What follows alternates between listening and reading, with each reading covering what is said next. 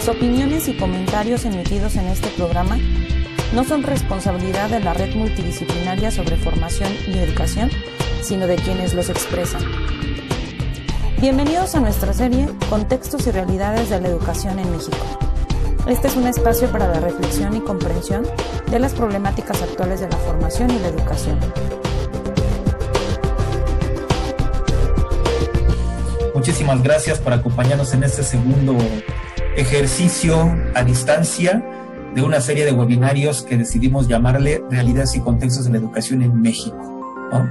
En esa segunda mesa que se titula La formación docente hoy, retos y problemáticas, tenemos a un invitado eh, muy, muy querido por, por, por, los integrantes de este, de este grupo, eh, que es Napoleón Chávez, voy a decir su nombre completo, Napoleón Antonio Chávez Suárez. Él es maestro en pedagogía por la UNAM y actualmente, Napo, nada más recuérdame, ¿estás terminando o ya, o ya terminaste el, el, doctorado? Eh, también en pedagogía.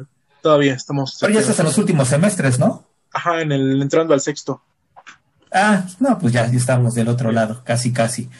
Quiero compartirles algunas reflexiones antes de iniciar con el tema, si me permiten, y ah, en función de eso, eh, comenzar el diálogo. La educación es una de las principales preocupaciones de las sociedades, ya que se considera uno de los más importantes indicadores de desarrollo en un país. Y desde una perspectiva más amplia y relevante, porque nos da cuenta del desarrollo espiritual y cultural de una sociedad. La educación tiene múltiples aristas desde, desde donde se puede ser desde donde se puede analizar y la docencia, independientemente de la orientación, la función, la finalidad que se le asigne, al menos desde ciertas perspectivas pedagógicas, es una de las aristas más primordiales o una arista muy importante dentro de la educación. A decir del sociólogo Sigmund Bauman o del filósofo Edgar Morin, en las constituciones de las sociedades modernas, el maestro se consideró el portador de todos los ideales de la nueva sociedad. En México hubo un tiempo en el que las, los maestros tenían un lugar privilegiado y gozaban del estigma social de los sectores populares, entre otras cosas, por ser los baluartes en la defensa de la educación pública. Sin embargo, en las últimas décadas, en el marco de la globalización neoliberal, para el sistema educativo, los medios de comunicación, la sociedad, pareciera ser que la docencia ha perdido relevancia. Existe una tendencia a desdeñar su papel o a darle un papel marginal en la construcción de la sociedad. Recordemos la reforma educativa del 2013 del sexenio pasado con Enrique Peña Nieto o al exsecretario de Educación Pública Aurelio, Aurelio Nuño, que declaraba que cualquier profesionista podría dar clases, hablando de la educación básica, lo cual considero pone en evidencia el profundo desconocimiento del entramado complejo de la educación al suponer que podemos prescindir de la pedagogía, la investigación y la teoría educativa, la teoría curricular, la filosofía, historia, psicología, sociología de la educación y que podemos prescindir de los saberes y la riqueza de la experiencia docente. Y lo creo así porque si cualquiera pudiera ser maestro, entonces no son necesarios ninguno de estos saberes especializados de la formación docente. Las reformas educativas, las recomendaciones de los organismos internacionales, la política educativa nacional, las campañas mediáticas y la presión gubernamental y social han puesto en jaque a la figura del docente y la relevancia de su función, Recordemos el ejemplo del sexenio pasado y las acciones que se tomaron en cuanto a la evaluación docente con todas las implicaciones laborales, psicosociales para los maestros. Estas circunstancias generan la necesidad impostergable de abrir la discusión en diferentes ámbitos académicos, institucionales y disciplinares, particularmente en la pedagogía y las otras ciencias educativas, para analizar las formas de validación y los presupuestos desde donde se legitima lo que debe ser, saber y hacer el maestro. y así repensar desde una perspectiva multireferencial el papel de la docencia en la sociedad de cara a los grandes desafíos que se presentan en los albores del siglo XXI. Pensando en este campo problemático y teniendo como precedente inmediato la supuesta reforma educativa del 2013 con Enrique Peña Nieto, la supuesta derogación de dicha reforma por AMLO, las acciones emprendidas durante el ciclo escolar 2019-2020 con respecto a la actualización docente para la nueva escuela mexicana y el plan de capacitación durante la pandemia, Teniendo esto como precedente, es que hablaremos en este diálogo sobre la formación docente las problemáticas que implica y los retos que enfrenta en este siglo XXI. ¿Qué podemos entender por formación docente entonces? ¿Es lo mismo que actualización o capacitación? ¿Cómo ves este, el panorama de la formación docente en México y cuáles son las mayores problemáticas que enfrentamos? ¿Cómo ves, Napo? Bueno, ok. Eh, claro, gracias, Jorge. Pues a partir de lo que comentas, uno eh, va estableciendo, ¿no? Diversas, diversas, eh, diversas conjeturas, diversas anotaciones. digo, hay, hay, hay, una cosa que es imprescindible, ¿no? De, de, tomar en cuenta a partir de esto que tú comentas, ¿no? Y que, digo, muy bien llevas a colación, ¿no? Esta situación del entorno globalizado y justamente, ¿no? La, la, mm, em, este vínculo, ¿no? Entre, entre educación, política, ¿no? Y, y, las formas en las cuales, pues, las políticas educativas han determinado justamente eh, la, mm, la, la, derivación, ¿no? De el qué enseñar y el cómo enseñar, ¿no? Em, cuando se piensa en formación docente, digo, por ejemplo, para los compañeros que nos están escuchando y que a lo mejor son docentes frente a grupo en, preescolar, en primaria, ¿no? Eh, uno podría pensar a lo mejor en programas que eh, vinieron en la década de los finales de los ochentas, principios de los noventas, ¿no? Eh, como carrera magisterial, ¿no? Que mm, justamente se derivó de la firma de este Acuerdo Nacional para la Modernización de la Educación Básica, ¿no? Etcétera. pero vamos, obviamente, y lo dices muy bien, ¿no? La, formación docente va mucho más allá de eso, ¿no? O sea, em, tendríamos que ser muy, muy, muy, em, muy sensibles en cuanto a distinguir, bueno, cómo es que eh, el sistema educativo mexicano, ¿no? Ha, pues ignorado, ¿no? Eh, estos saberes educativos, ¿no? Estos saberes les llama Víctor Díaz, ¿no? Los saberes pedagógicos, ¿no? Que se, eh, que se derivan de la práctica en sí misma, ¿no? Y en ese afán de institucionalizarnos, y en ese afán, perdón, de institucionalizarlos, ¿no? Y de mm, convertirlos en prácticas escalafonarias, ¿no? Que pues prácticamente en eso fue en lo que se convirtió eh, carrera magisterial, ¿no? pues, digo, utilizo esta metáfora convirtió este tipo de programas en zanahorias, ¿no? Para que el conejo fuera atrás de ellas, ¿no? O sea, en programas de, eh, estímulo, respuesta, estímulo, respuesta, ¿no? Eh, y que, realmente, o sea, ¿en qué medida abonaron o no, en qué medida abonaron o no auténticamente a la construcción de aprendizajes significativos, ¿no? Porque eh, los programas, por ejemplo, de carrera magisterial, pues no eran otra cosa que, pues la obtención, digamos, de constancias, de documentos, ¿no? De situaciones de asistencia a cursos, pero en última instancia, ¿en qué medida este tipo de situaciones impactaban, ¿no? En eh, las aulas de clase, en la formación, en la, en la, en la construcción de aprendizajes significativos, ¿no? Eh, vamos, había momentos en los que se prioriza, o, en los que los mismos docentes priorizaban, ¿no? Eh, la, la, la, terminación de estos cursos y se abandonaba a lo mejor los procesos de, de, aprendizaje en las aulas, ¿no? Insisto, no quiero generalizar, pero vamos, hasta, por ejemplo, la última reforma educativa que, que bien tú lo dices, ¿no? O sea, ¿qué era la prioridad? Pasar el examen, ¿no? O sustentar un examen que garantizara la permanencia en el servicio, ¿no? Y, y, lo decías muy bien, ¿no? Una presión psicosomática sobre el docente y en última instancia, pues quedaban lo que, lo que era realmente el proceso de aprendizaje en el aula, ¿no? Entonces creo que uno de los primeros apuntes que podemos obtener de esto, ¿no? Y que lo, bien tú lo comentas, ¿no? Eh, bueno, ¿En qué sentido entonces estos, eh, estos programas de formación docente realmente han garantizado una verdadera formación de los docentes y en qué medida más bien se han convertido en instrumentos de control, de dominación, ¿no? de, sometimiento hacia la auténtica autonomía del profesorado, diría este José Domingo Contreras, ¿no? Pero bueno, yo, yo lo dejaría hasta ahí por ahorita. Así es, sí, sí, sí. Eh, ah, perdón, este, sí, Omar.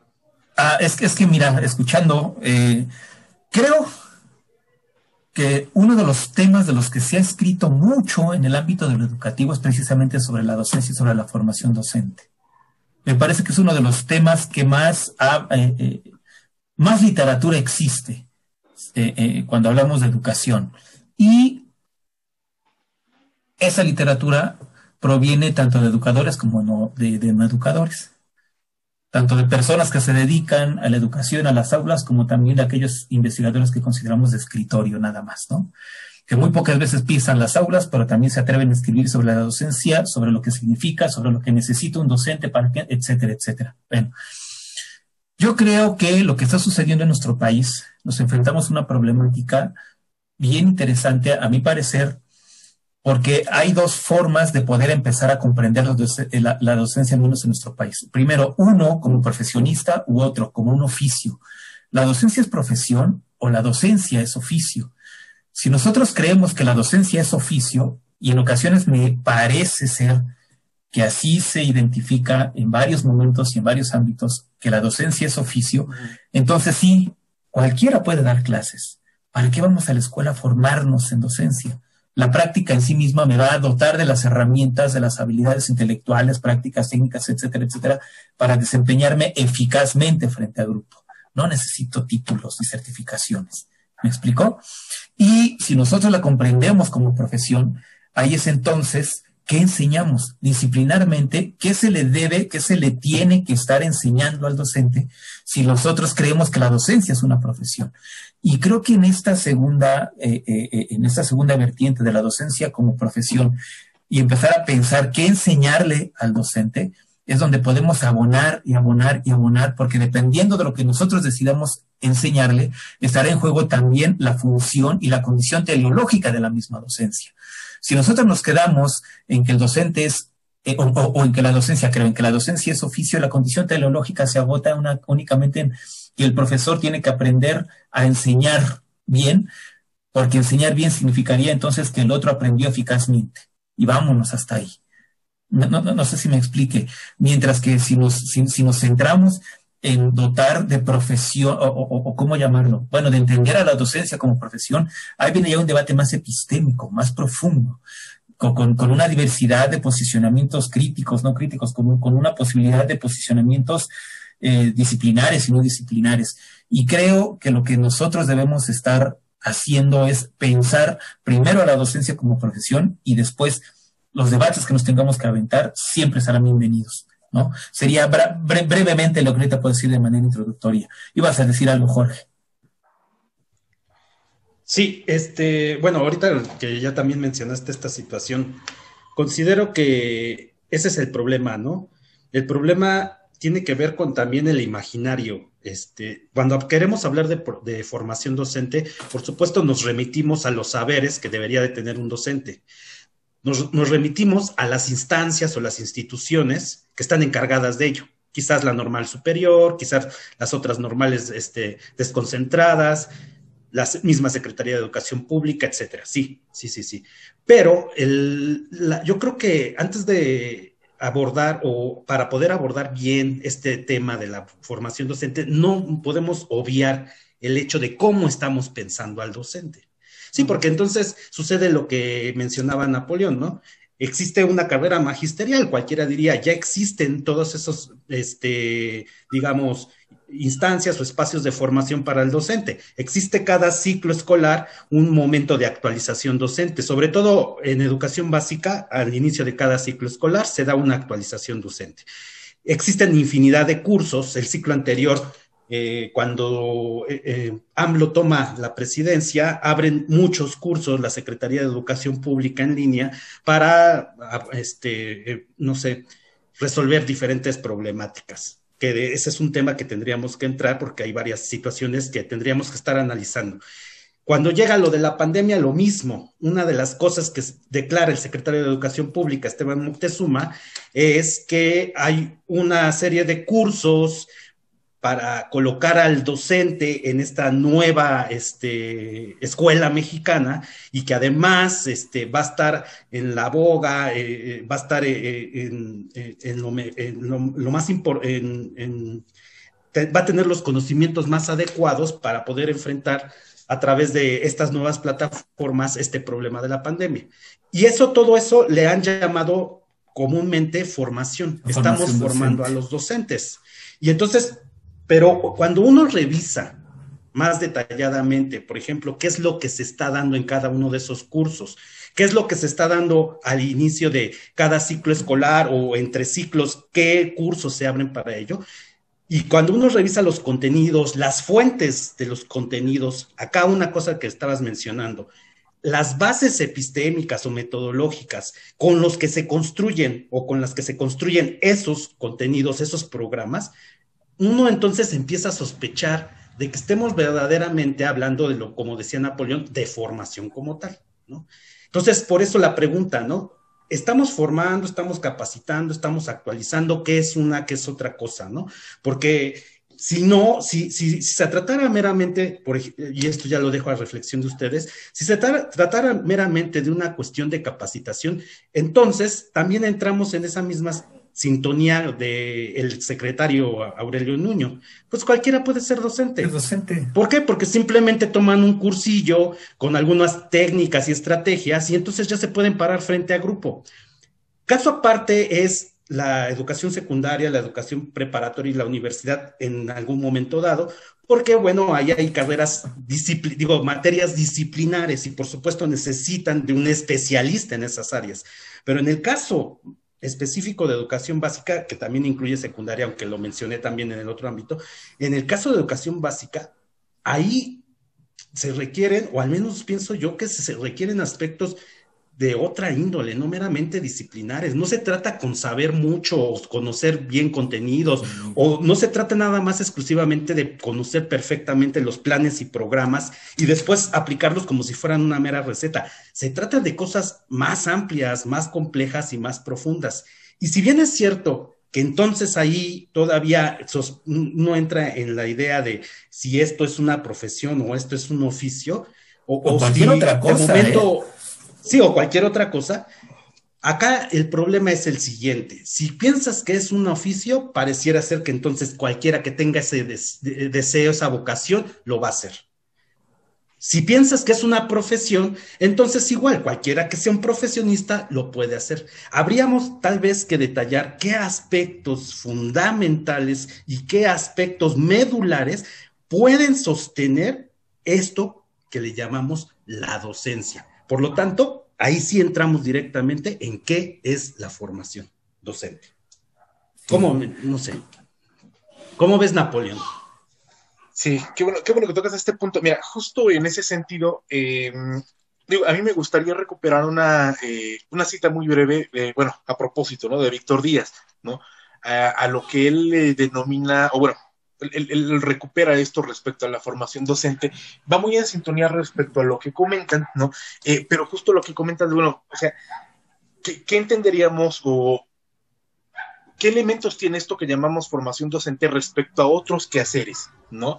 Eh, y él menciona de forma muy breve, lo digo, dice, el docente desde el deber ser de su actuación profesional como mediador y formador debe reflexionar sobre su práctica pedagógica para mejorarla y o fortalecerla y desde esta instancia elaborar, ojo, elaborar nuevos conocimientos, pues en su ejercicio profesional continuará enseñando y construyendo saberes al enfrentarse a situaciones particulares del aula, laboratorios u otros escenarios de mediación, donde convergen símbolos y significados en torno a un currículo oficial y uno oculto. ¿no? Creo, que, creo que esto es importantísimo de entender, o sea, esta oportunidad de construir nuevos saberes ¿no? Es una de las, eh, uno de los elementos que distingue, ¿no? A, esta, eh, a este acto de la formación docente respecto a otros, ¿no? Em, esta reconfiguración de, de, la propia imagen, de la propia práctica, ¿no? Esta, mm, digamos, oportunidad, ¿no? De configuración y de trabajo en colegiado, ¿no? Em, que decías, ¿no? Por ejemplo, respecto a lo que configuraba o respecto a lo que se pretendía hacer en la nueva escuela mexicana, ¿no? Eh, y en espacios, uno piensa, por ejemplo, en los consejos técnicos escolares, ¿no? Eh, y en esto, eh, que, supuestamente se perfilaban para, para hacer esto, ¿no? Pero cuando uno ve, por ejemplo, que los consejos técnicos, pues se vuelven un, un script, ¿no? De instrucciones a seguir, de consignas, ¿no? Eh, y no hay oportunidad, digamos, de un diálogo, de un intercambio genuino, ¿no? Y de discusión sobre las problemáticas que le incumben y que le atañen a los docentes sobre sus propias prácticas, ¿no? Sobre sus problemáticas concretas, ¿no? Eh, y, o sea, y no hay una oportunidad en sí de construcción, ahora sí de saber, de, de ver, bueno, qué es lo que en realidad nos interesa, qué es lo que en realidad nos incomoda, qué áreas de crecimiento podemos generar, ¿no? Pues entonces, eh, eh, ahí, digamos, este pues es, el pie del que cojeamos, ¿no? No hay oportunidades reales de formación docente, ¿no? Y lo que decías ahorita, ¿no? O sea, la nueva escuela mexicana entonces, ¿no? Ese, ese proyecto que se, que se, este, que se pretendía formar, volvemos a caer en un círculo vicioso, ¿no? Y encima, ¿no? Con esta situación de la pandemia, todo, todo el trayecto, todo, todo el proyecto formativo docente, o todo el proyecto educativo se, se, ve este ya circunscrito más bien a las necesidades este, que ahorita, por ejemplo, eh, o, que la misma pandemia, que las mismas circunstancias y que el mismo contexto, pues ha tendido a imponer, ¿no? Entonces, este, eh, pues bueno, decir ahorita esto, ¿no? La, la, mm, la, formación docente creo que tendría que ver enriquecida, ¿no? En el momento en el que los mismos docentes o los mismos, el mismo docente como, eh, como profesional, lo dices muy bien, ¿no? O sea, como profesional va construyendo saberes, ¿no? Va sumando experiencias y va eh, encaminándole un sentido a su propia práctica y comprendiéndola en sí misma, ¿no? No solamente se trata de ir, este, eh, vamos, haciendo por, por hacer, ¿no? Sino ir trabajando en colegiado, ir comprendiendo cuáles son las circunstancias que nos, em, que nos incomodan, que nos agradan, ¿no? Y en ese sentido, bueno, ahora sí, la práctica educativa va adquiriendo un sentido, ¿no? Sí, y sobre todo porque en las escuelas las escuelas eh, nos van a brindar los elementos necesarios para ir entendiendo qué es lo que tenemos que hacer, ¿no? El docente no puede aprender abstracto lo que se requiere en un lugar en específico.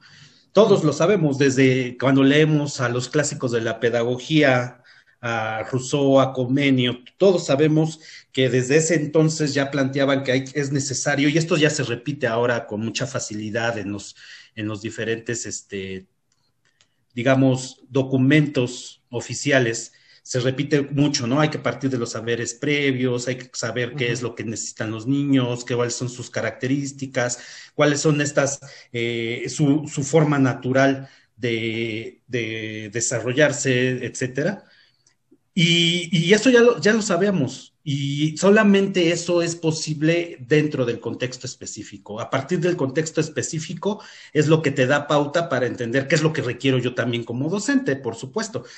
Ahora, también hay un área epistémica o disciplinar, como este, también lo estuvo planteando Mar, eh, que sí requerimos, ¿no? O sea, toda una serie de teorías, toda una serie de metodologías que sirven, pienso yo, eh, eh, este, este sería mi opinión, sirven como esquemas cognitivos para poder eh, comprender o interpretar lo que está sucediendo ahí. No, no, igual, no son aspectos que se tengan que aplicar así a rajatabla, ¿no? O sea, si yo aprendo qué es la didáctica crítica, o por ejemplo, si yo aprendo cuál es el, este, el aprendizaje basado en proyectos, o cualquier otra técnica o cualquier otra estrategia, podré decir que, ya lo sé, pero solamente en el momento que estoy presente eh, en, frente a un grupo con ciertas características que pueden ser tan distintas y tan disímiles, eh, depende del contexto en el cual yo esté trabajando, solamente hasta ahí yo sabré si puedo o, es viable o es pertinente implementar ese tipo de cosas, ¿no? Entonces, si bien es cierto que la formación disciplinar de un docente es medular, también esta formación eh, eh, de, la experiencia, de esta parte de la experiencia, va a darle, eh, va a amalgamar todos esos saberes. ¿no?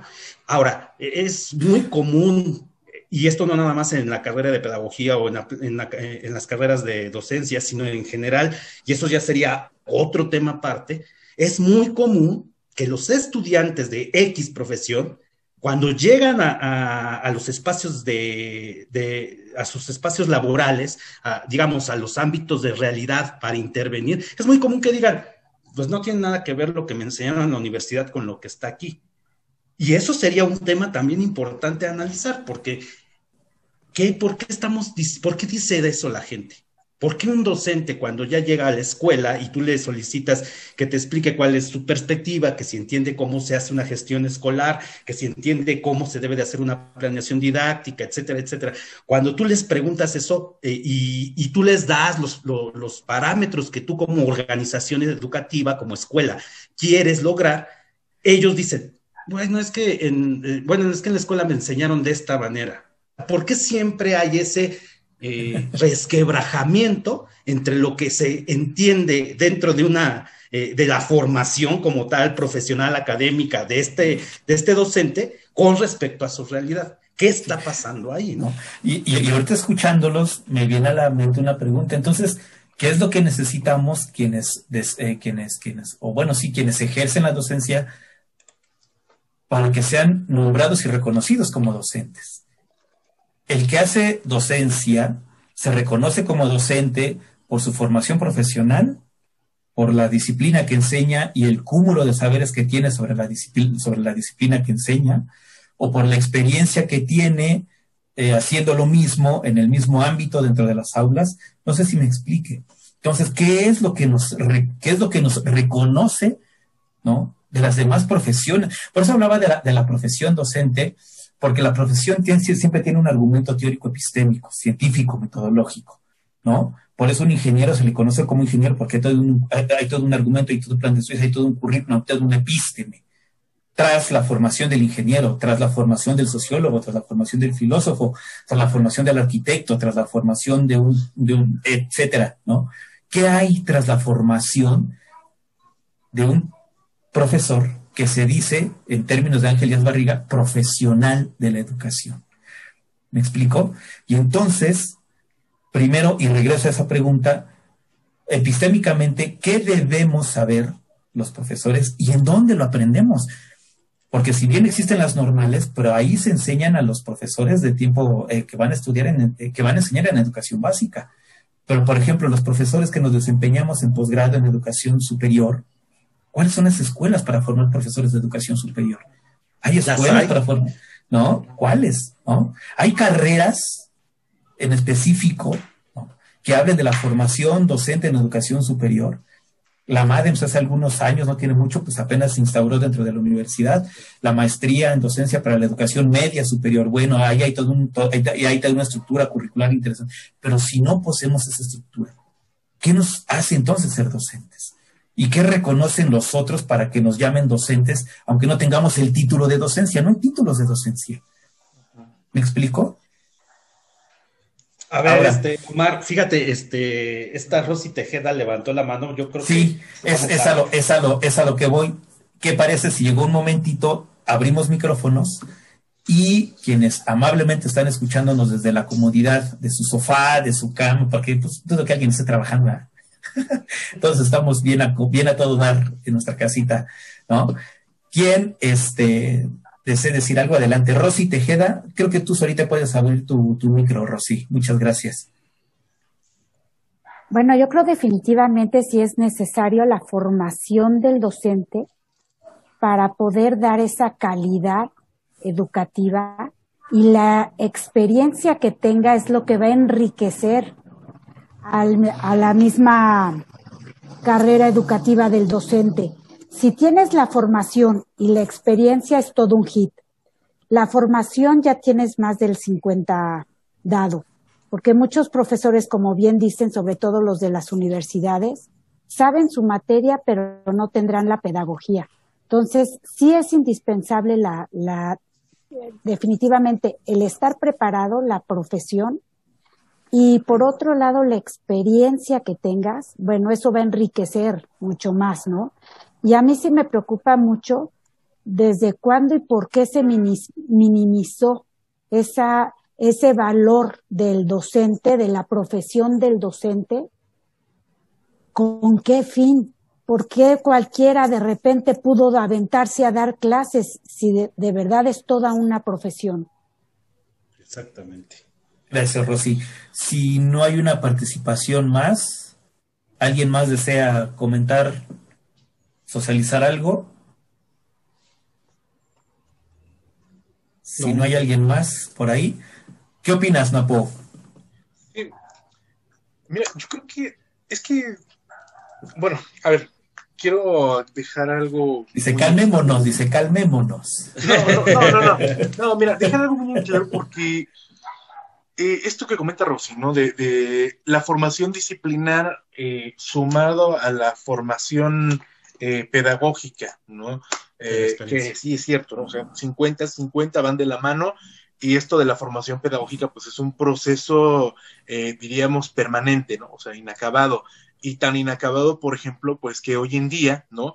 esto, o sea, esto que está pasando, ¿no? Con la pandemia y este giro a un modelo de, de este, de enseñanza mediado por TICS, ¿no? En el cual, pues vamos, esto que estamos haciendo, ¿no? Esto que se está obligando a, se nos está obligando a hacer, pues es un, este, es una muestra de que, pues el docente tiene que estar en un continuo de, aprendizaje, eh, estamos permanentemente, insisto, pese a, o sea, pese a que en el imaginario social se nos ve o se le ve al maestro como alguien que enseña, ¿no? Obligadamente tenemos que estar, eh, tenemos que, que, asumirnos bajo el entendido de que pues, permanentemente estamos aprendiendo, ¿no?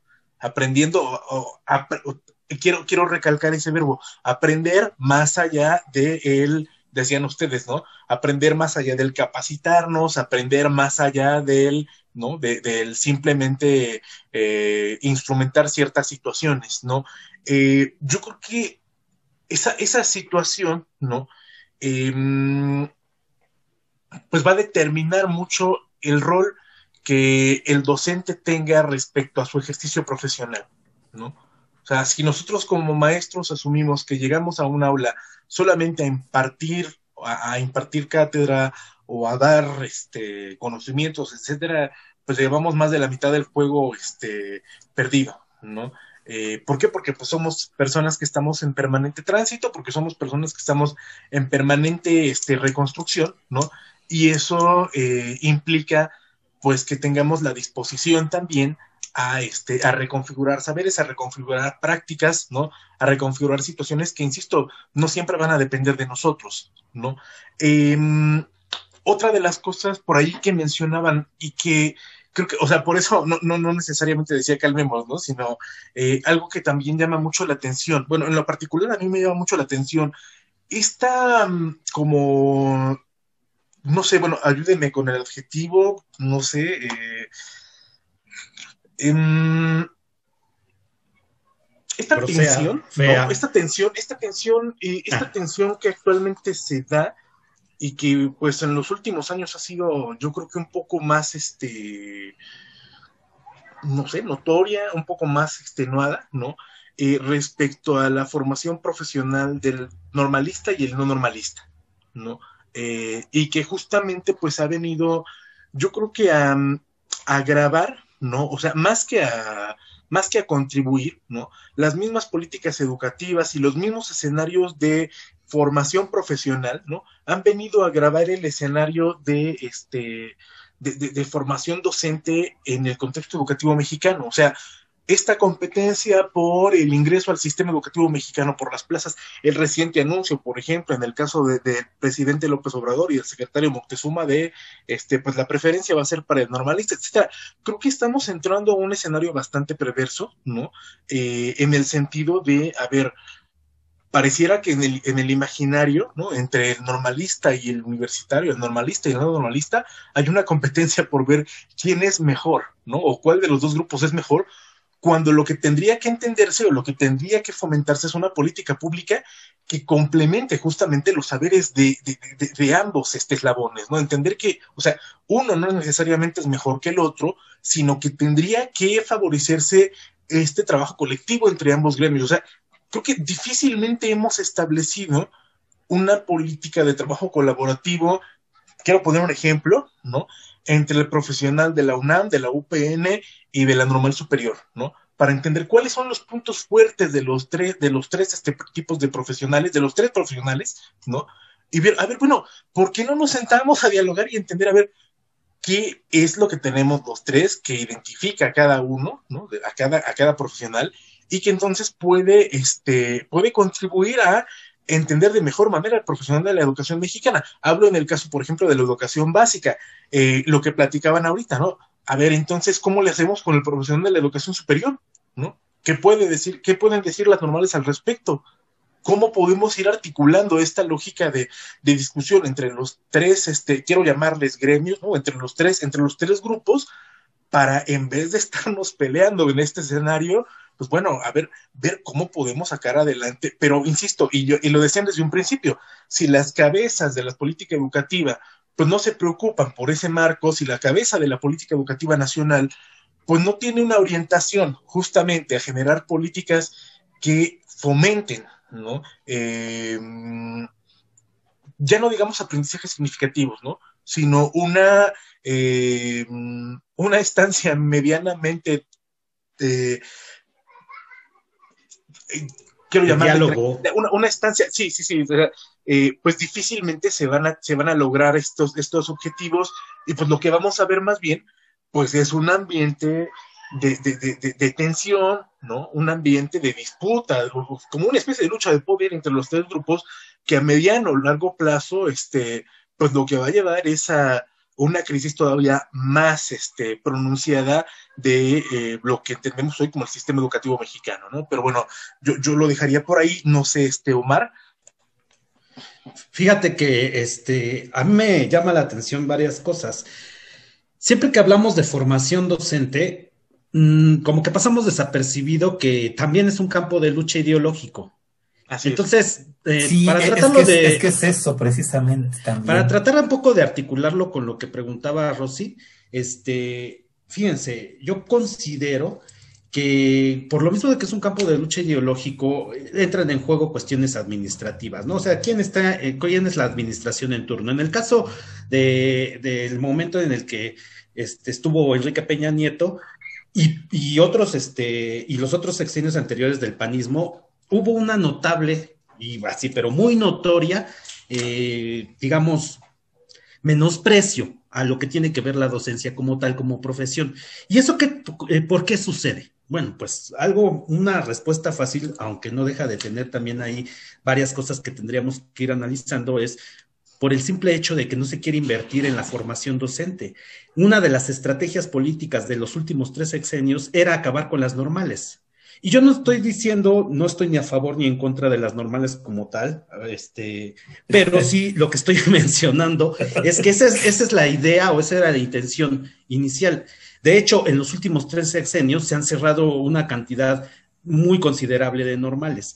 Las normales, como bien sabemos, desde el siglo XVIII, el siglo XIX, pues se convirtieron en los centros de profesionalización docente. Bueno, no, no se decía de profesionalización, de formación docente. Formación. Uh -huh. Y en México, el, durante el siglo XX, incluso hasta los 70, hasta incluso hubo un boom con respecto a la formación docente. A partir sí de, de, Perdón, pero sí fue de profesionalización. Al principio sí fue de profesionalización. Lo que surgió en Córdoba, Veracruz, sí fue de profesionalización. Muy bien. Y eh, cuando llega eh, la, el, digamos, este, el, la, la, incorporación de México al, bloque neoliberal, aquí entran en juego las cuestiones ideológicas que estamos mencionando, cuestiones de índole político y económico. Una de las cosas básicas que nos trajo el neoliberalismo es buscar eh, eh, minorizar el presupuesto en ciertas áreas estratégicas del país sí que podrían este, ser menos importantes, digámoslo de alguna manera. Y sistemáticamente durante los últimos 30, 40 años en educación, en, salud, y eso ya lo, estamos, lo notamos con toda precisión, en educación, en salud, en el campo, por ejemplo, en los servicios eh, públicos, ha habido una disminución en el presupuesto. Y eso ha sido generalizado y sistemático. En el caso de la educación específicamente, una de las instituciones o algunas de las instituciones que padecieron esta pérdida de presupuesto van a ser las normales. Cuando llega eh, el panismo y, después este, el, sexenio de Enrique Peña Nieto, ya está encaminada esta lógica, digamos, esta direccionalidad que se estaba buscando. Y en ese momento se trata de dar el golpe final, por decirlo de alguna manera. Se quiere invertir lo menos que se puede en educación, en este caso se le va a dar menos presupuesto a las normales y en el, eh, como sucede en muchas de las cosas que, que, que el Estado, su función, igual en el caso de la educación ha tratado de aplicar. ¿Y qué es lo que ha sucedido? Bueno, se trata de, se implementan políticas o reformas en donde se le permite el acceso, en este caso, en el sexenio pasado, a diferentes profesionistas a poder dar clases frente a grupo en educación básica, diciendo que eso, es, eso, eso no tiene ningún problema, que al contrario aumenta la competencia y por lo tanto la calidad, lo cual resulta paradójico por lo que les mencionaba en un inicio, puesto que se obvia que todos los saberes educativos, pedagógicos, las teorías y conocimientos de, de especialización docente y pedagógica pareciera ser que no son importantes.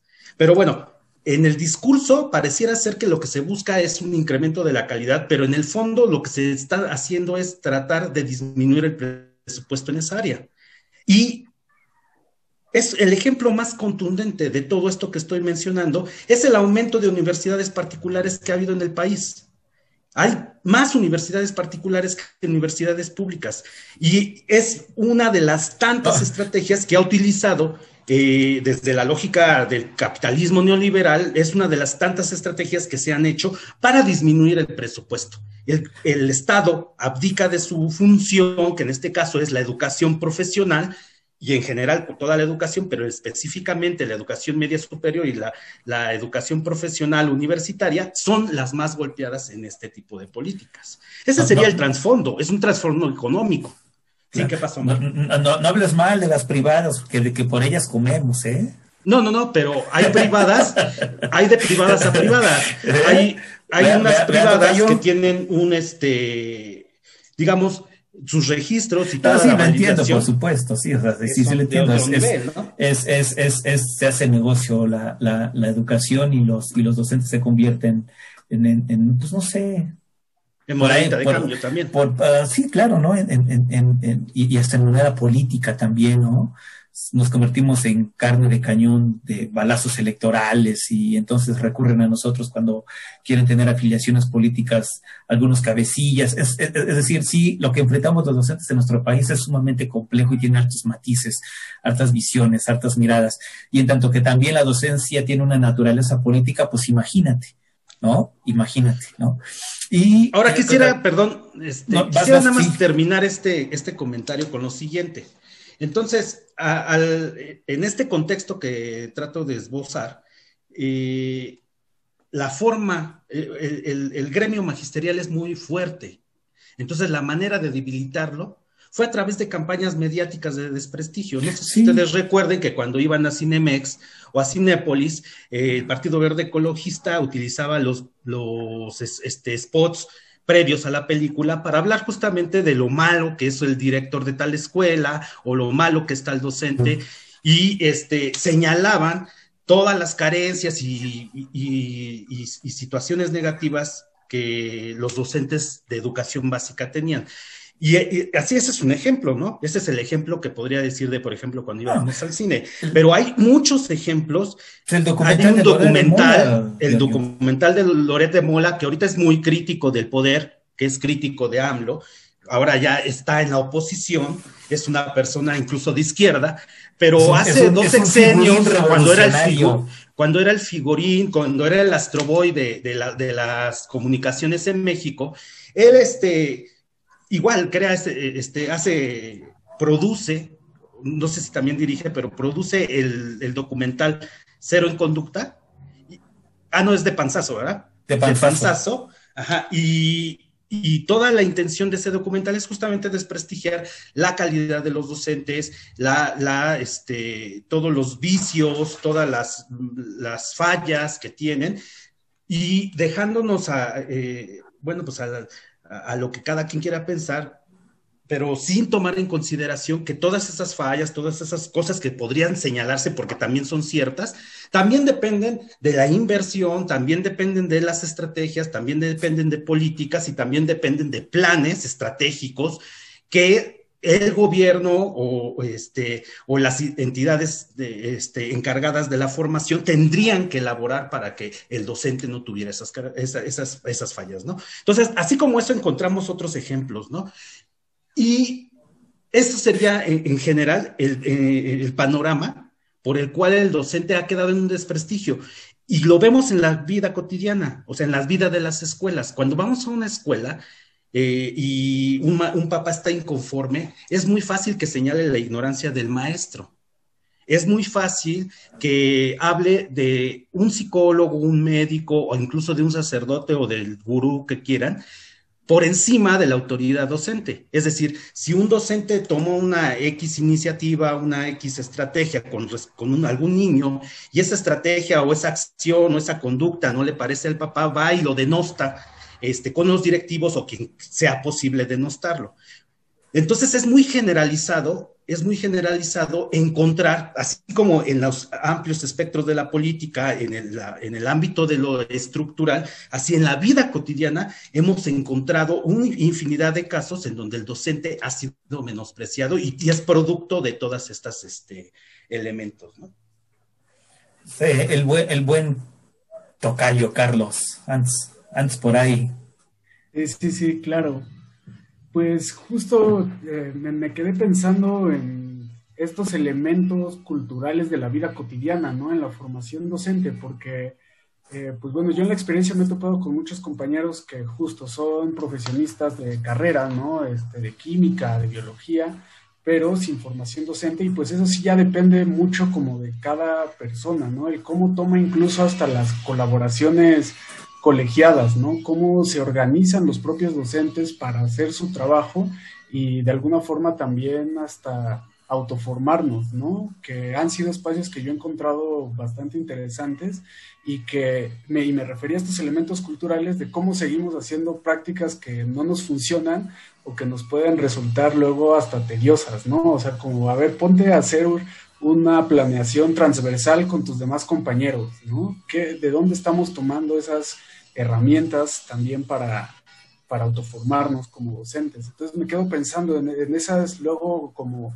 detalles que se nos escapan ya en la práctica, ¿no? O sea, que sí podemos estar conscientes del currículo, ¿no? De la norma oficial, ¿no? De todos estos tejes y manejes que hasta ahorita mencionaban ahí a Carlos Loret, ¿no? Y cómo eh, en realidad nosotros... El Loret de Mola es un hombre valiente, ¿no? Le empiezas a demostrar. Exacto. Nosotros estamos eh, repitiendo de dónde tomamos elementos, ¿no? Hasta podría llamar mañas luego en el trabajo docente, que también son parte de, la formación que acá se comenta, ¿no? O sea, como bajando del, del, discurso oficial, ¿no? De la autoridad, de la reforma, de todo eso que sabemos que, a lo que debemos responder, ahora sí que cómo nos respondemos a nosotros mismos con la formación docente y las prácticas que llevamos a cabo con los estudiantes. La mayoría, me imagino, de los que estamos ahorita conectados, eh, somos docentes o hemos ejercido la docencia alguna vez. Por, por los nombres que veo aquí, en, que nuevamente muchas gracias por acompañarnos. Eh, creo que hemos tenido acercamientos con la docencia. A ver, aviento esto, a ver, para quien quiera preguntar no será tan, o bueno, a ver, ¿qué tanto? Ahorita, ahorita Jorge, y por supuesto estoy de acuerdo, hablaba de toda una estructura mediática política, ¿no? Que merma la labor docente, merma la figura docente, es incisiva, es violenta, es transgresora. claro, si comprendemos los intereses políticos a los que de repente responde determinado tipo de discursos que atentan contra la educación, que atentan contra la figura docente, pues bueno, todo queda más claro. Pero ¿no será que también de repente nosotros hacemos algo para tener cierto desprestigio, para que también la, no hacemos. sociedad, o no hacemos, ¿no? Para que también la sociedad nos vea con cierto recelo y nos señale y, y, y no nos convirtamos en héroes como si se están convirtiendo los médicos ahora que combaten contra el COVID. No sé, ¿Qué es? A, a, intentando ser más, más, más, más, más preciso con esta pregunta.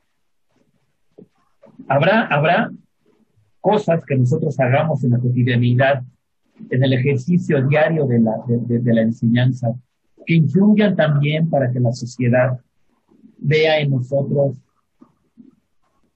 eh, profesionistas, profesionales de media talla, de repente medio responsables, de repente medio no comprometidos, no sé si me explico no sé qué piensan.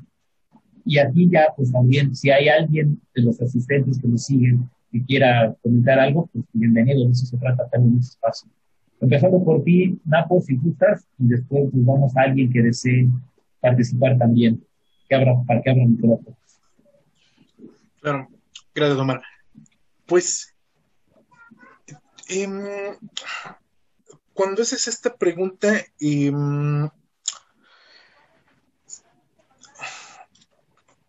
yo creo que a los docentes, es que es difícil hablar de los docentes en general, ¿no? Eh, ¿Qué de malo se les puede ver a los docentes o qué de malo se le puede ver al docente? Eh, utilizo esta analogía, ¿no? Yo creo que cada quien va a hablar de la feria según le fue en ella, ¿no? Eh, siempre van a haber eh, interpretaciones, ¿no? Siempre van a haber interpretaciones de la realidad en función de, pues, cómo nos enfrentamos a la misma. Pero, pues, yo creo que también una de las cosas que han contribuido a esta, um, al cambio de imagen que se ha tenido respecto a lo que es y no es un docente, pues es el cambio tan vertiginoso que hemos tenido en cuanto a la vida cotidiana, ¿no? La vida social en el entorno que tenemos, eh, en el entorno en el cual estamos imbricados en la sociedad del conocimiento, ¿no? O sea, el, el, el acceso a la información, por ejemplo, el día de hoy, eh, pues no es un fenómeno nada similar al que teníamos o a lo que era hace, ni siquiera hay que alejarnos mucho en el tiempo, ¿no? Eh, 10 años a lo mejor, ¿no? Este... Somos jóvenes todos, Marco, todos somos jóvenes aquí, así que... O sea, pero insisto, o sea, es, esta cuestión de, de, de, de eh, este vivir en, en, en, la sociedad de la información, yo creo que también ha cambiado muchos procesos y ha cambiado mucho eh, el, el, el, el, papel, ¿no? Del, del, del, del maestro, ¿no? Eh, otra de las cosas, pues yo no sé qué tanto ha pegado o qué tanto ha um, costado trabajo, por ejemplo, a los maestros que, bueno, obviamente que empezaron su labor como docentes, ¿no? Hace pues ya eh, un tiempo, ¿no? El poder adaptarse a este tipo de cambios, ¿no? El poder adaptarse a este tipo de procesos eh, y adaptar ciertas prácticas, ¿no? a, eh, pues ya no digo los requerimientos, ¿no? Sino las, las situaciones que se están viviendo actualmente, ¿no? Los cambios tan vertiginosos que tenemos y que obviamente, pues eso, digo, implícitamente cambian, ¿no? El concepto y el rol de docente que se tiene respecto al que se tenía, insisto, no hace mucho tiempo, ¿no? Entonces, pues yo creo que estos también son factores que están haciendo que socialmente, de manera consciente o inconsciente, el concepto y el rol que se tiene del maestro pues esté cambiando, ¿no? Eh, digo, ya no digamos que eso lo hagan eh, profesionales, o sea, que, que, ese cambio lo dictaminen profesionales o académicos, ¿no? Sino que la misma sociedad, las mismas familias, pues estén diciendo, bueno, ok, a lo mejor eh, el maestro ya no es el que me entrega o el que me otorgue un conocimiento, sino aquel que me oriente o que me ayude a solucionar dichas problemáticas, ¿no? eh, digamos, los conocimientos ahí están, ¿no? Pero docente ya no va a ser el que me los, me los entregue como tal, ¿no? Sino aquel que me diga, bueno, ok, ¿cómo los puedo usar, ¿no?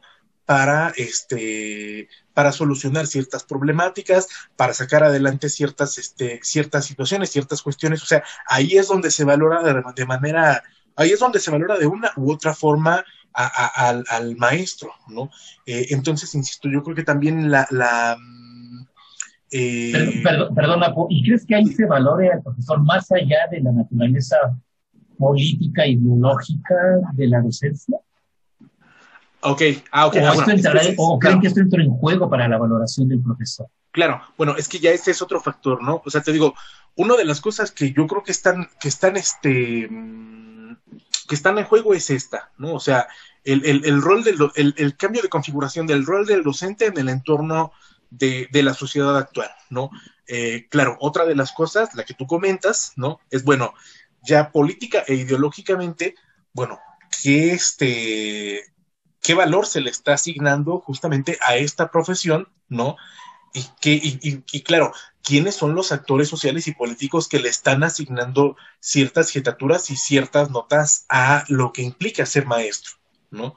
Porque esa, ese cambio de rol puede ser aprovechado por ciertos, este, por ciertos actores sociales o políticos para bien o para mal. Que justo crees es hacia donde tú vas, ¿no? O sea, es, bueno, ese cambio puede ser positivo, ese cambio puede ser negativo, pero justo es lo que decimos, ¿no? O sea, ¿quiénes controlan estas políticas públicas? ¿Quiénes controlan estas, este, em, estas generalizaciones hacia lo que implica ser docente? Bueno, pues si es alguien que ha pisado las aulas, si es alguien que ha estado cerca de los procesos de enseñanza, si es alguien que ha, este, que es consciente de estas realidades, ¿no? Obviamente hará una valoración, digamos, positiva de ese rol docente, ¿no? No hará la misma valoración, por ejemplo, un este un, Paulo Freire, ¿no? Por ejemplo, que un Aurelio Nuño, ¿no? Que pues nada que ver uno con otro, ¿no? O sea, eh, justo creo que es hacia donde vas, ¿no? Eh, ese tipo de valoraciones respecto al quehacer de la docencia y respecto a esos intercambios, pues bueno, los, este, los estarán haciendo hacia una u otra magnitud eh, depende también del tipo de intenciones, depende también, digamos, ahí estamos hablando de esa, este, em, de esa dimensión política, ¿no? Los fines ya en palabras llanas, ¿no? De, de, de, la, de la docencia y que digo, difícilmente de repente se toca, ¿por qué? Porque pues cuando hablamos de docencia, y creo que aquí tenemos que ser muy, este, eh, muy llanos, pues tenemos que, digo, socialmente se le limita nada más a una cuestión técnica, ¿no? O sea, el docente nada más es alguien que se dedica a, este, a impartir contenidos, a impartir conocimientos, que tiene que, este, y que su única labor es dominar las cuestiones técnicas para la transmisión de esos contenidos y que obviamente, o, bueno, y que se asume, ¿no? Que su labor no esté inmersa en un contexto político. Claro que lo está, ¿no? Claro que lo está, pero obviamente, pues, la, la, la, eh, digo, la gran mayoría de las ocasiones se, eh, se no quiero decir que se describe a eso, pero, o sea, no quiero decir que se desconozca, se conoce, pero pues se, se, se mm, esa, esa, dimensión política de ese quehacer, porque es un quehacer social, ¿no? O sea, y como quehacer social, pues obviamente hay una cuestión política, pero muchas veces, o la gran mayoría de las ocasiones, esa dimensión política se hace a un lado, ¿no? Y se pretende nada pues más limitarla a una cuestión eminentemente o estrictamente técnica. Instrumental. o sea, no, somos, no somos, digamos, no somos técnicos de la enseñanza, ¿no? O sea, somos profesionales de la educación que estamos inmersos en un contexto y que estamos también inmersos en entornos sociales, en entornos políticos que, este, pues, eso es una cuestión natural, ¿no? Ah, sí, perdón, este, quisiera cederle a, a Rosy Tejeda otra vez la palabra que levantó la manta. Sí, eso. Bueno, yo con respecto a la pregunta, ¿no? Que sí, ¿qué habrá pasado para que entrara esta duda de si realmente estará capacitado, no capacitado, preparado profesionalmente el docente o no?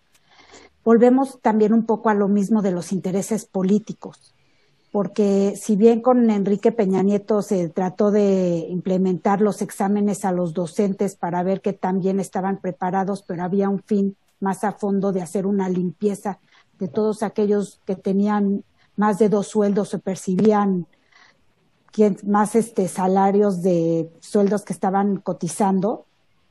Eh, yo sí creo que pues va mucho al interés político Y definitivamente también les hago esta, esta reflexión de cambio ahora que estamos todos enseñando de una manera diferente en línea y que hemos abierto nuestras puertas a las familias y a nuestras puertas de nuestros hogares a las familias y se han dado cuenta de verdad lo que es la labor docente, yo creo que ahorita empezamos a recuperar un poco el prestigio de ver los papás cómo nos entregamos y cómo enseñamos y cómo ellos acaban agotados de estar al lado de su hijo para que pueda pues suplir un poco la presencia del docente, ¿no? Entonces, hoy en día yo creo que esta pandemia nos ha traído esa oportunidad de que vean realmente los padres de familia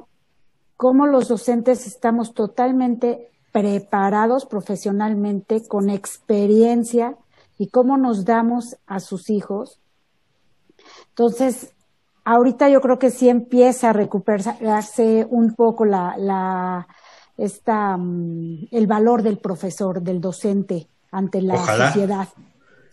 Yo pienso, bueno, eso es lo que he visto y lo que les puedo compartir en, de experiencia como, como docente, los comentarios de los padres y luego cuando los escuchamos, ¿no? Cómo se desesperan, que no saben ni cómo apoyar a, su hijo.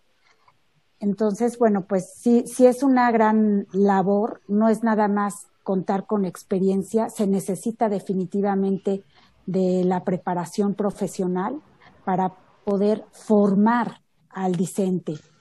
Entonces, sí es, sí es una gran labor, es un gran reto al que nos estamos enfrentando, pero como docentes tenemos también esa capacidad y más si tenemos esa vocación, como decía también Carlos Márquez, de muchas veces autoformarnos y pues entrarle a la tecnología, a herramientas para poder apoyar y hacer más dinámico el aprendizaje en mis, en mis discentes. Sí, sí, sí. Muy bien, gracias. No, y este, ya no somos los que estresamos, este, los que traumamos y, demás a los niños. Ya ahora ya nos dimos, ya se dieron cuenta que somos otra cosa también, no nada más eso. Bueno, a propósito de lo que estaba mencionando Rosy, este, me gustaría, no sé, darle un poco de giro aquí a la mesa para empezar a abordar justamente esos aspectos de los retos que estamos eh, que la docencia está enfrentando en este nuevo escenario.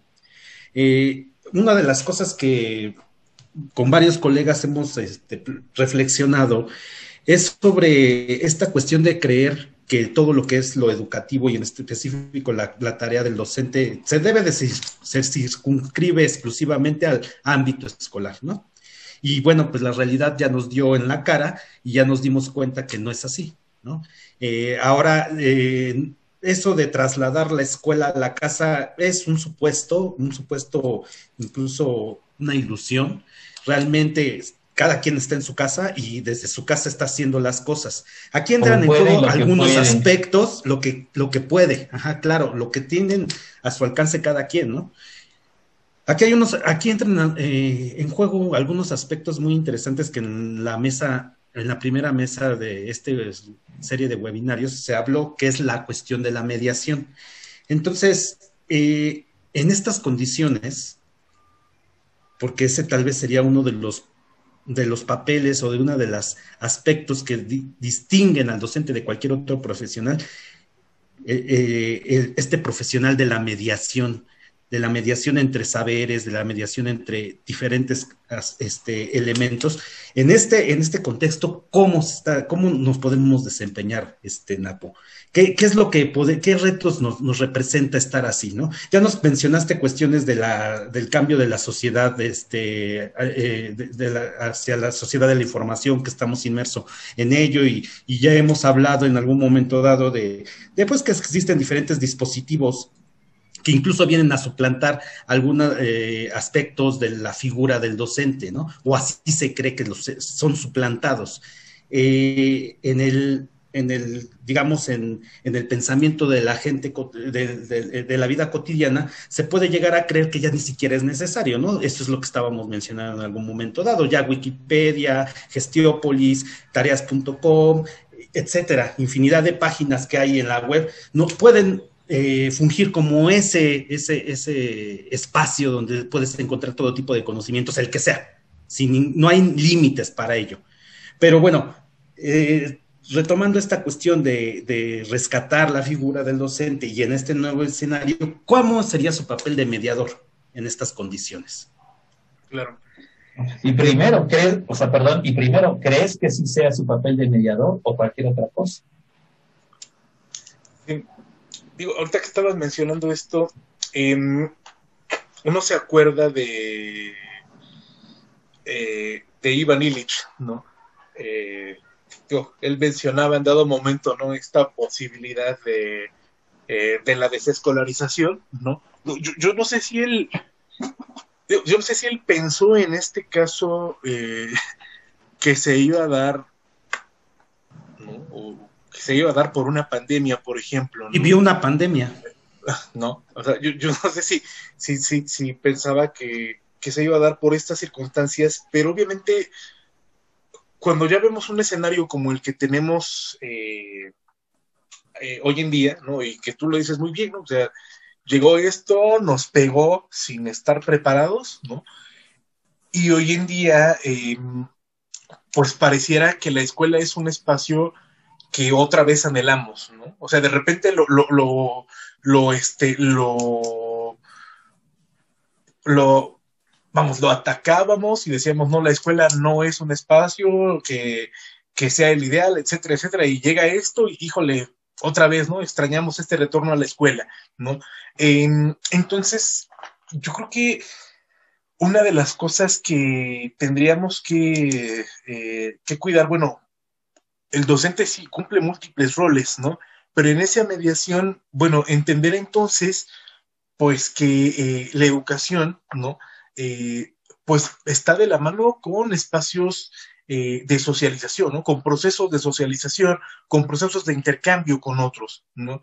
Eh, y entonces la escuela, justamente en ese, en ese ámbito, bueno, pues cumple ese, cumple ese papel, ¿no? De alguna u otra forma. Digo, los niños, pues, niños, jóvenes, adultos, van a la escuela no solamente a este a recibir y a dar información, ¿no? Sino que también van a la escuela o van, ven a la escuela como un espacio de intercambio social, ¿no? Van a la escuela a conocer personas, van a la escuela a intercambiar experiencias, van a la escuela a hacer amistades. Entonces yo creo que esa parte de la escuela, eh, cuando tú preguntabas, bueno, ¿cuál es el papel también del maestro en ese sentido? Eh, pues bueno, valdría la pena entender que el maestro también eh, puede jugar parte de ese proceso de reconstrucción eh, social afectiva, ¿no? Eh, y en qué medida del bueno, y en qué medida el maestro, ¿no? O los maestros, las maestras, podemos vernos como partícipes de ese proceso, ¿no? Em, independientemente de las formas en las cuales la escuela lo permita o lo lleve a cabo, o vamos, aquí esto ya dependerá de, distintas disposiciones, ¿no? Pero yo creo que el papel también de los maestros, pues es eh, ser eh, ese personaje mediador, ¿no? O esa persona mediadora que, este, digo, a lo mejor el, este, la frase es muy alta o la verdad es muy alta, pero eh, se puede llegar en dado momento a pensar que el maestro, pues, puede ser parte de un agente de reconstrucción de un tejido social, que por ese eh, que por este proceso de aislamiento, digo, yo no sé hasta dónde, yo no sé hasta cuánto, eh, pues puede llegar a resquebrajarse, ¿no? Eh, y en ese sentido, estos escenarios de interacción, ¿no? ¿Por qué no llegar a pensarlo esto que estamos haciendo, ¿no? Estas discusiones en webinares, talleres, creo que lo que intentan es eso, ¿no? O sea, reconstruir un tejido que después de un proceso de aislamiento, que durante un proceso de aislamiento corre el riesgo de, este, de, romperse, ¿no? Y lo hemos visto eh, con el aumento, por ejemplo, de, de, delincuencia, ¿no? Con el aumento de, situaciones de, violencia. Entonces, yo creo que por ahí puede ir la, apuesta de, bueno, ¿cuál es ese papel del docente en este proceso? ¿no? Eh, ¿Cuál es su papel? Insisto, yo creo que vernos como un agente de reconstrucción de tejido social, ¿no? Más allá de, este, de, estar en ese papel de, eh, de, dadores de paquetes de conocimientos, insisto, creo que eso ya no va más, ¿no? Eh, ya tendríamos que superar ese momento, ¿no? Y entendernos como agentes inmersores de procesos de socialización, ¿no? Y de reconstrucción de tejido social. Yo creo que tendríamos que vernos en ese, en ese, en ese rol, ¿no? Eh, para entender ya de forma mucho más completa nuestro, nuestro papel, ¿no? Esto, esto que ahorita ya está me hace recordar lo que plantea Alfredo Carballera cuando habla de la intervención en el campo de lo social. Bien interesante. ¿no? Bueno, pues eh, para ir cerrando, porque todo lo que empieza termina, ah, y creo que ya es momento de ir a empezar a cerrar esta segunda mesa. Quisiera nada más comentar lo último antes de pasar a, este, digamos que a reflexiones finales que concluyan, eh, dar un cierre un tanto más, más específico. Primero que con una mesa como esta, pues bueno, no vamos a agotar la gran temática de formación docente. Ya lo decía yo hace ratito. Creo que en el ámbito de lo educativo, la formación docente es uno de los temas que más ha invitado a escribir sobre ella, tanto desde educadores como no educadores, sociólogos, filósofos, historiadores, psicólogos y no sé cuántas otras playa de, de disciplinas, de varias, se han atrevido, eh, este, han tenido el atrevimiento de hablar sobre formación docente, ¿no? Así es que, y otra, que si nos damos cuenta a lo largo de la historia, aquel sujeto que enseña circunscribamos a, contextos escolares. Solo a eso nos circunscribamos ahorita. Se le ha llamado, hoy de los más recientes, mediador. Se le ha llamado formador. Se le ha llamado reproductor. Se le ha llamado transformador. Se le ha llamado guía. Se le ha llamado facilitador, por poner solo algunos adjetivos de los que me vienen a la mente. Y me doy cuenta que todos estos adjetivos vienen o son o están condicionados por el contexto dependiendo del contexto, es la forma en que se le va a nombrar a aquel que enseña. Repito, en circunstancias escolares. Yo me preguntaré o me pregunto si alguna vez llegaremos a un momento en donde aquel que enseña sea quien condicione el contexto, porque ha sucedido al revés, ¿no? Entonces ya dejaría para que quienes nos escuchan, quienes Jorge, Carlos, eh, Napo, este, bueno, para los cuates tampoco, ¿verdad? Porque ya entramos en confianza y ya queda en Apo. Y, pues entonces ya vayan, vayan, vayan, vayan cerrando con, con ideas últimas, finales.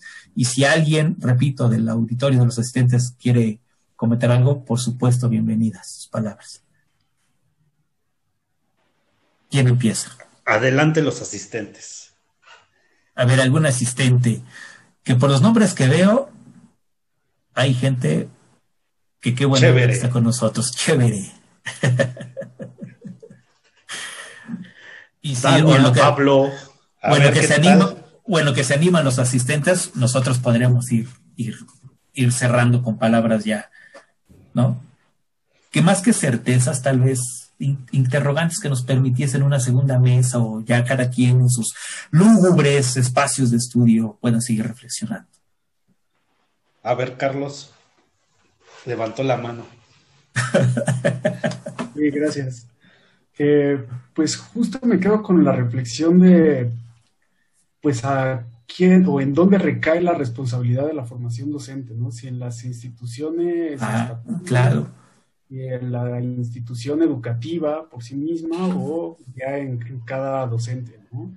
Y pues creo que sí el trabajo cambia el, nombre ¿no? con, el contexto.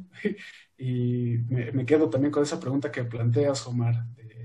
¿Podremos nosotros entonces también condicionar el contexto si, si llevamos hacia una educación transformadora, ¿no? que también se maneja mucho ese término? Entonces, pues sí, seguir reflexionando de en quién recae la formación docente. Exacto. Muy bien, Tocayo, muchas gracias. Yo en definitiva considero que la educación es una cuestión social, un fenómeno social, y por lo tanto todos los actores involucrados tienen la misma responsabilidad. No se puede obviar responsabilidades, los padres de familia, eh, la familia como tal, eh, también tiene un peso específico y en algún momento dado de la historia, sobre todo en épocas recientes, a partir de, del auge del individualismo, eh, considero que los padres han dejado de lado su tarea de educar, ¿no? Eh, se ha creído que la, la, formación tiene que recaer o la instrucción o cualquier otra cosa como se le quisiera nombrar, recaen en diferentes especialistas. Llevan a sus hijos a, terapia de todo tipo, ¿no? Eh, llevan a sus hijos con especialistas de todo tipo, parecieran ser este, pequeños sujetos de rendimiento, como diría Vijul Churhan, y eso eh, pienso que sí tendríamos que estar reactivando, como decía Napoleón, el pacto social, el pacto social que hay entre las diferentes instancias de socialización, las, las diferentes instancias de sociabilidad y, por supuesto las diferentes instancias de formación. Eh, entendiendo que todos tienen una responsabilidad fundamental. El maestro, el, docente, eh, las instituciones, las escuelas, tienen eh, un peso que en conjunto es lo que nos permite de veras formarnos como sociedad. Eso, eso, eso sería algo muy importante, sobre todo viendo que mucho de lo que, bueno, algo de lo que mencionaba Napoleón, el tejido social está resquebrajado y tenemos que buscar la manera de, de volverlo a resarcir, tenemos que volverlo a unir ese tejido social. Esa sería una de las reflexiones importantes y, el, y pienso yo que el papel del docente, por supuesto, entonces su formación es fundamental en todo ello.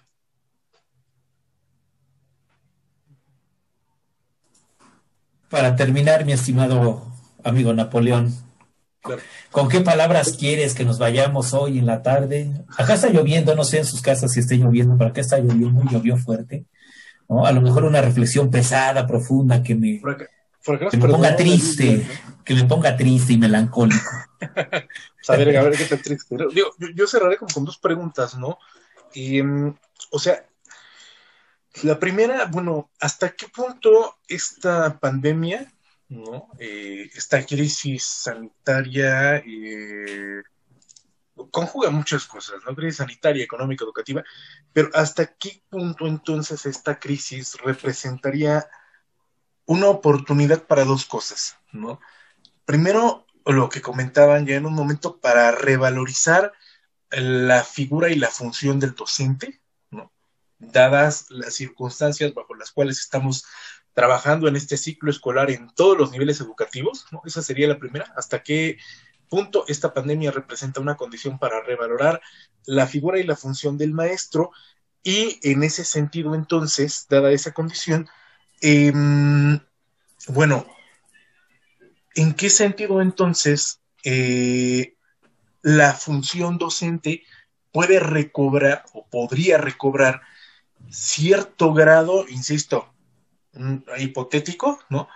Cierto grado de autonomía respecto a su este a su potencial ejercicio. Y a su ejercicio exactamente, ¿no? En cuanto a sus procesos de formación en el este en, en, el en un eh, en un futuro no digo lejano no pero en un futuro medio.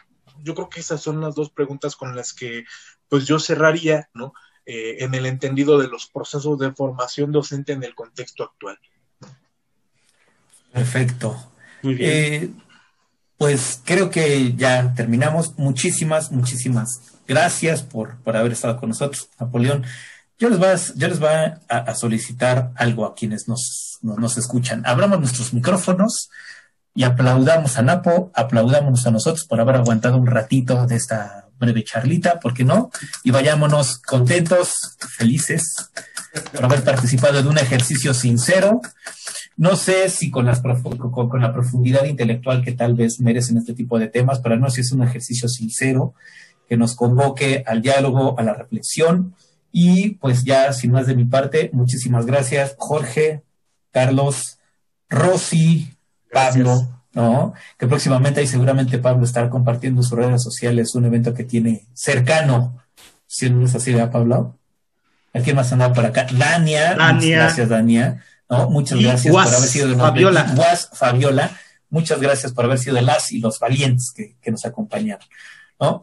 Dentro de 15 días, desde ahora lo anunciamos, vamos a armar una mesa sobre Paulo Freire. Sabrán que el sábado 19 de septiembre es su aniversario, su natalicio, ¿no? Este, y seguramente van a encontrar muchos eventos en línea, pero aquí, repito, es sincero, de corazón, así que esperemos, esperamos verlos por acá dentro de 15 días.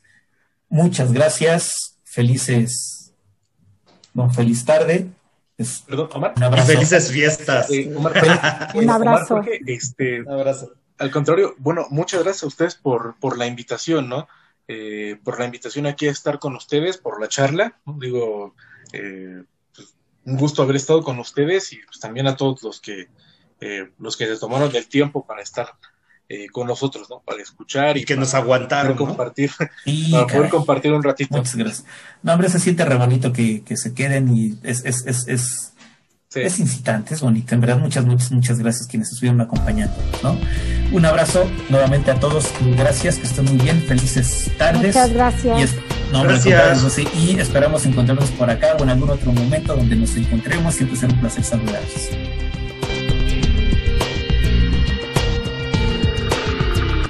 Esta serie es producida por la Red Multidisciplinaria sobre Formación y Educación. Se permite la reproducción parcial o total del contenido siempre que sea citada la fuente y no persiga fines de lucro.